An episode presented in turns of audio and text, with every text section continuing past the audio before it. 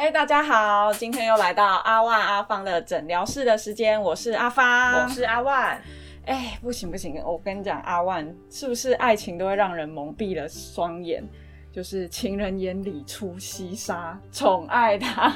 哎，不是西施，是瞎了眼哦，是瞎了眼。你看，连政治人物都会被男友殴打，优质偶像对婚姻不忠破裂事件。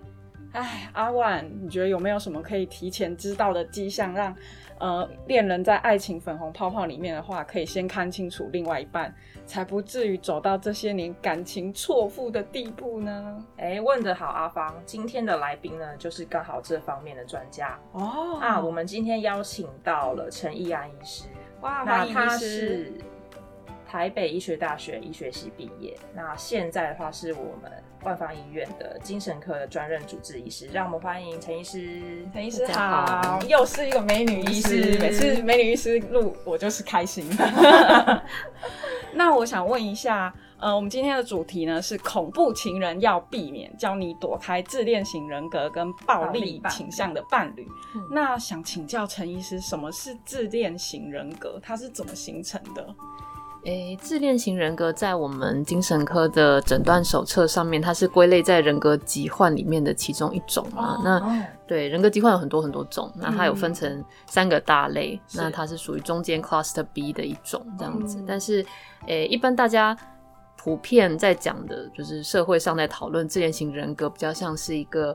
倾向那，但是在精神科的领域的话，它通常真的是要达到一个疾患，我们才会就是把它归类在就是我们的诊断里面。那所以呃，刚刚讲到疾患嘛，就是呃，精神科有一个很重要的精神，就是呃，什么样的情况下我们可以称之为疾患？比如说。呃，像喝酒这件事情，好了，每个人都会喝酒嘛，大家都有喝酒的经验。那倒是对什么样叫做有酒精成瘾的问题？那怎么样达到一个疾患？就它对我们的呃生活，对我们的日常的一可以执行的功能造成了障碍的时候，我们才能说它是一个疾患。那所以。自恋型人格疾患也一样，就是如果他达到疾患，就是他的这个人格的倾向有影响到他的呃一些重要的功能，比如说他的工作上面的能力，他的与人相处上面的能力，他建立呃稳定的不管是亲密关系或者是家庭关系的能力，这些如果受到影响，我们才可以说他是一个人格的疾患。因为我想说。比如说自恋型人格，假设说我看镜子，我照镜子觉得自己很美，这种到 自恋吗？还是说要像伊思林刚刚说，就是嗯，我可能就是真的就是影响到我工作，嗯，就是有没有比较具体的例子可以让民众觉得说，哇，我现在其实是 自恋到无法无可救药了。OK，在呃，如果以疾患的角度来看的话，自恋型人格疾患它有九项。就是必须要符合的条件，那当中要有五项以上，你才可以说他是呃有符合到一个自恋型人格。那比较核心的就是，当然就跟大家所想象的，就是在他的心中，他的呃对于自我的重要性是比一般人更高的。那这样子的人常常会希望别人要给他更多的赞赏，或者是。啊，要对待他跟其他人不一样的、比较特殊的一个方式，因为在他心中，他可能觉得他跟其他人的呃地位或者是阶级是不一样的。那这样的人，另外一个特质就是常常他们的呃同理其他人的能力、感受其他人情绪的能力会，或者是他的意愿会比较低一些些，他比较没有办法。从其他人的角度去看一些事情，那这个就有点比较了解了，对对对，类似这样子的。那它是怎么形成的？是因为可能。小时候爸妈捧上天，还是说这个也是会是先天影响？哎，还是有受过什么创伤？嗯嗯嗯，人格疾患其实呃绝大部分都是多重因子所造成。那刚刚提到的就是呃成长的过程，这个绝对是一个很重要的的的一个因素之一啦。那研究上看起来，基因其实也是一个就是呃有可能有影响的原因之一。那其他刚刚提到就是一些创伤，尤其是可能童年时期、成长时期。的创伤也有可能是形成就是人格疾患的原因之一，这样子。那大部分是多重因子造成。那医师，我想请问一下，假设说我的另外一半是自恋型人格的话，我要用爱来改变他吗？但我自己觉得这一题应该是用恨来改变的。嗯，改变这件事情，其实嗯，人格的形塑常常是一个很。很漫漫长而且很复杂的一个过程，它是从我们出生开始到。呃，因为一般我们讲人格疾患，通常我们要诊断，其实都必须是至至少啦是成年以后的事情，所以他等于可能用他前面的十八年、二十年来形成这个人格。那要改变这件事情，说是不是完全没有可能？不是，但是是一件很呃漫长而且很复杂的事情。所以即使对医疗专业的人来说都是如此。所以。呃，像刚刚讲的一些特殊的人格疾患的的个案，他们在呃长期的心理治疗的情况下，也许会有一些呃改变的可能性。但是如果是呃，比如说一般人想要改变自己身边的人，可能那不见得是一件非常简单的事情。而且没有跟他相处，对对，就是。就是不见得有那样子的，就是专业的技技巧来来做这件事情。那我要问一个比较敏感的问题：那如果是主管或是同事有自恋型人格，我们要怎么跟他和平共处？就保持距离吗？还是就顺应他的话，每天都会见到面？对，呃，应该这样讲，就是呃。刚刚说疾患其实是相对比较小少数的一群人，但是呃，毕竟他就是一个人格的一个倾向嘛，所以我们身边你说遇到一些有类似这样子的倾向的人，可能是相对比较常见的的一个状况，但是他们不见得真的有达到刚刚讲的，就是生活上或者是工作功能上面有有受到影响的的情况。那但是呃，就像刚刚讲的，就是如果是以自愿型人格这个方向来讲的话，大部分他们会期待别人要给他更多的特殊待遇啊。啊，或者是更呃赞赏他们成功的部分。那反过来讲，他们对于挫折的接受度，或者是别人的批评的接受度，可能会比较。对对对对，会接受度比较低一些些。那所以也许相处上就是可能呃，如果你的目标是要避免冲突的话，就是减少一些。你说的是，这只是是对的，是在下忙去伴奏，或是对减少一些直接批评他，或者是直接质疑他的这种这种或者直接提出哎，可不可以另外一个方案这样子？对，也许用一些比较婉转一点的方式，就可以避免一些冲突。那刚刚那个陈医师有提到说，其实人。格的形成就是成年到成年之后才会形成，那前面都有经过很长的一段时间跟一些复杂的因子。那如果要改变的话，通常会建议怎么改变？是？呃，会有评估的量表，还是说去专业咨询的时候会有一个固定的 SOP，想说可以分享给民众这样子。嗯，是说希望改变自己，嗯，就个性的部分的话，是不是？如果是真的有影响到他人的部分，哦，那其实就像我刚刚讲的，就是要改变一个人对于事物的看法，或者是对呃一些比如说压力情境或者是压力事件的应应方式，其实常常是很。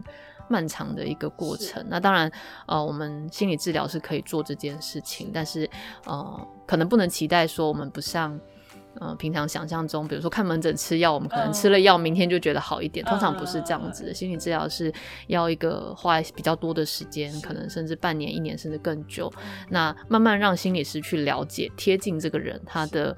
行为模式到底是怎么样？他应变压力的模式到底是怎么样？然后才能够去针对当中他们觉得啊，也许对他来说，呃，是不是那么好的一些应应方式来去做讨论？那当然，个案自己要有改变的的动力跟跟意愿。对对对对，如果他不愿意的话，这个就比较困难。他觉得自他觉得自己没有生病的话，对，那这样精神科医师真的好辛苦，因为你要从 把一个人卸下心防。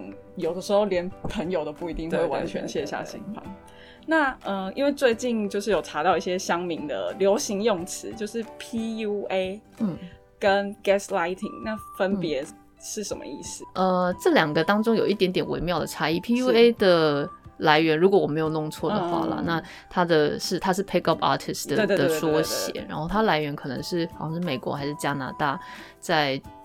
七零八零年代的时候的一种把妹的，对对对对对对对，那只是他用的，他当中当然用了一些些类似呃心理操纵的一些技巧啦，就教你怎么样，呃前面可能有一些内容还没有那么糟，就比如说教你要成为一个更有自信的人啦，怎么样吸引其他人，但是当中有一些比较不是那么好的内容，可能包括像教你怎么样去嗯。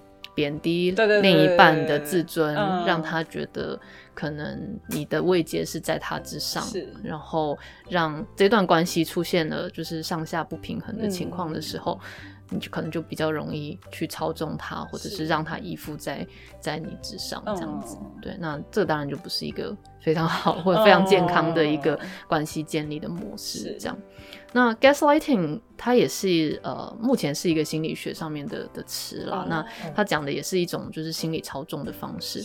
那它来源是以前的一部电影，就是。呃，内容是讲说，就是有一对夫妻，那先生为了让太太觉得说他发疯了，他就把他家里的一个呃一个一个 gas light 一个煤气灯的光线，就是有时候调亮，有时候调暗，然后可能每次都不一样这样子。但是当太太去跟他确认这件事情的时候，他就说没有啊，你弄错了吧，没有这件事情啊。那借此去呃混混乱或者说扰乱对方的。的认知或者对现实的一个判断，那让他们就是呃陷入一个比较混乱或心理上比较脆弱的状态。那最终还是一样，那在电影里面，他是为了要呃就是让他太太觉得自己发疯了这样子。那引申到现在，就是就有点类似是一个类似心理操纵的一种手法了。是，对，那当然都不是一个非常健康的一个方式，这样子。嗯，那请问一下，去看精神科就等于是精神疾病吗？诶。应该这样子说，就是很多人其实对于。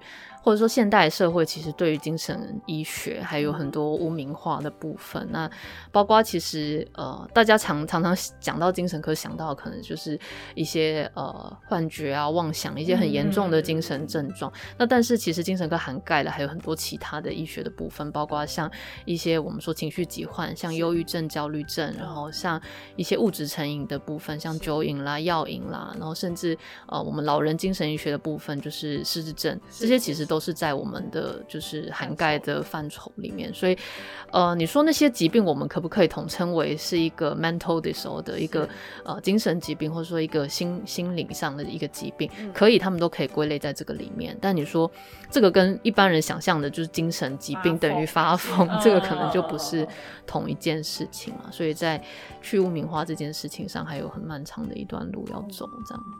那现在外面有很多身心科诊所，然后跟一些智商所，他们的差别是什么？那如果说我有这样的问题，我要怎么去选择？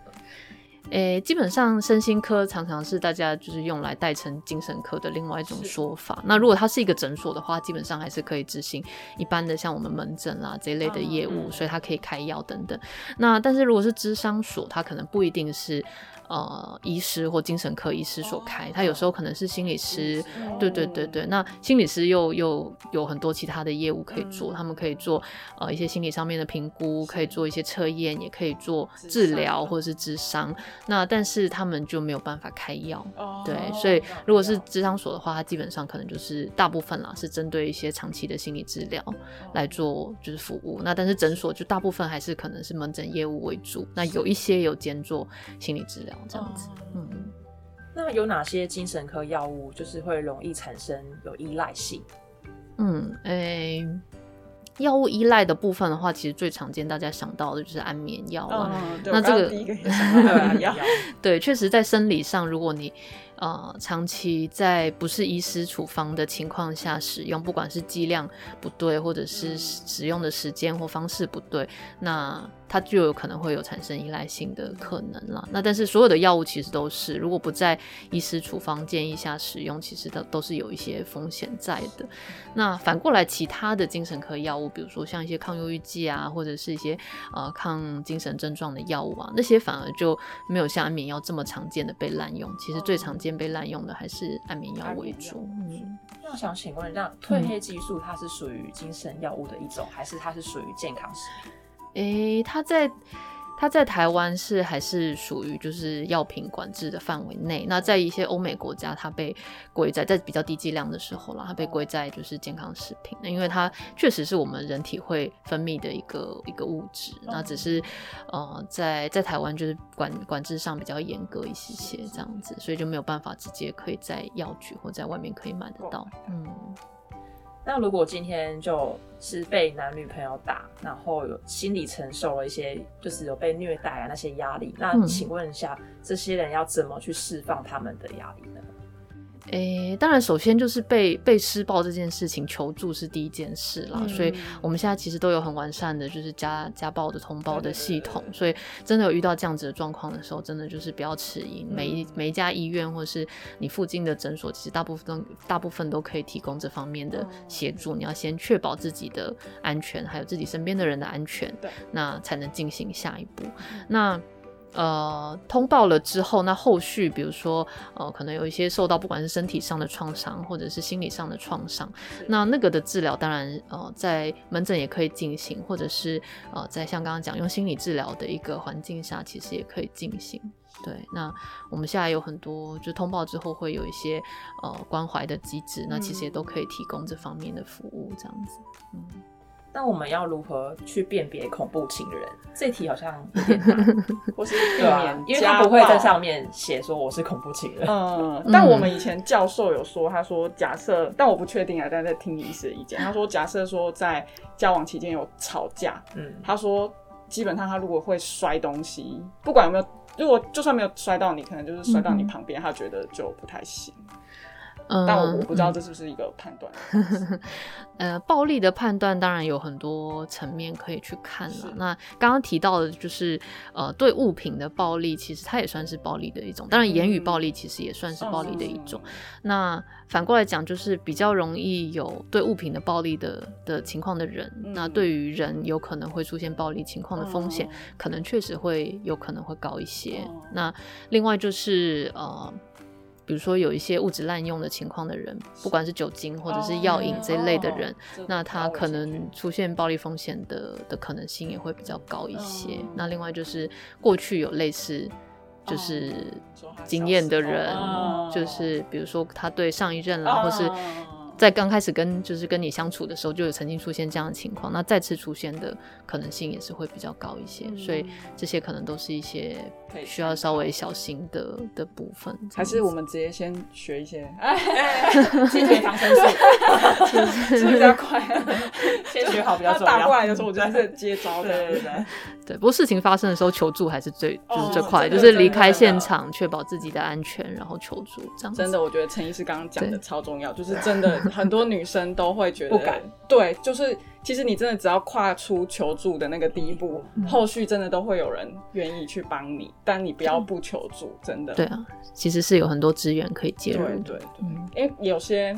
可能亚洲文化还是会怕丢脸或是什么，就跨不过去那个第一个，觉得这是一个家丑，对对对，或者是他也有可能会被朋友呛说啊，当初就叫你不要选他，那你自己选他，一些心理，对对对对对对对对啊！但是还是希望大家可以就是勇敢向身边的人求援。所以也有也有病人就是已经送到你面前了，但是他就说我没病，我没病那种吗。呃，很常见，不是每一个都这样吗？急诊很常来，每一个都是这样。你干嘛说我有病，你才有病？对，他骂我哎，这时候怎么办？叫回常都是这样，很多啊，很多，就是在绝大部分都是那样。但是那怎么办？